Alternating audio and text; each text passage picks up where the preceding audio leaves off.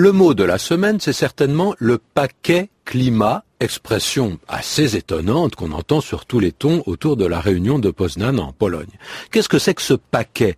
Il désigne un ensemble de mesures diverses sur lesquelles on se décide en même temps. C'est ainsi qu'on peut comprendre le mot. Plusieurs mesures, donc un paquet parce qu'on les met ensemble. Cela peut surprendre.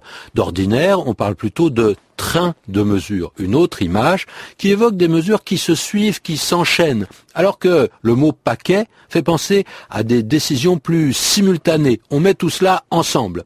Mais il faut aussi se souvenir qu'on parle souvent du paquet énergie-climat.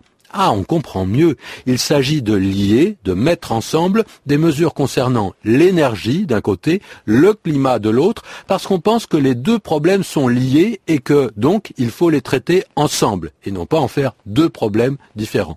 Mais on se souviendra également que ce mot paquet est influencé par l'anglais package, qui évoque l'idée d'un forfait, d'une somme de choses qu'on accepte ou qu'on refuse en bloc. L'idée principale, c'est qu'on ne va pas détailler les mesures une par une.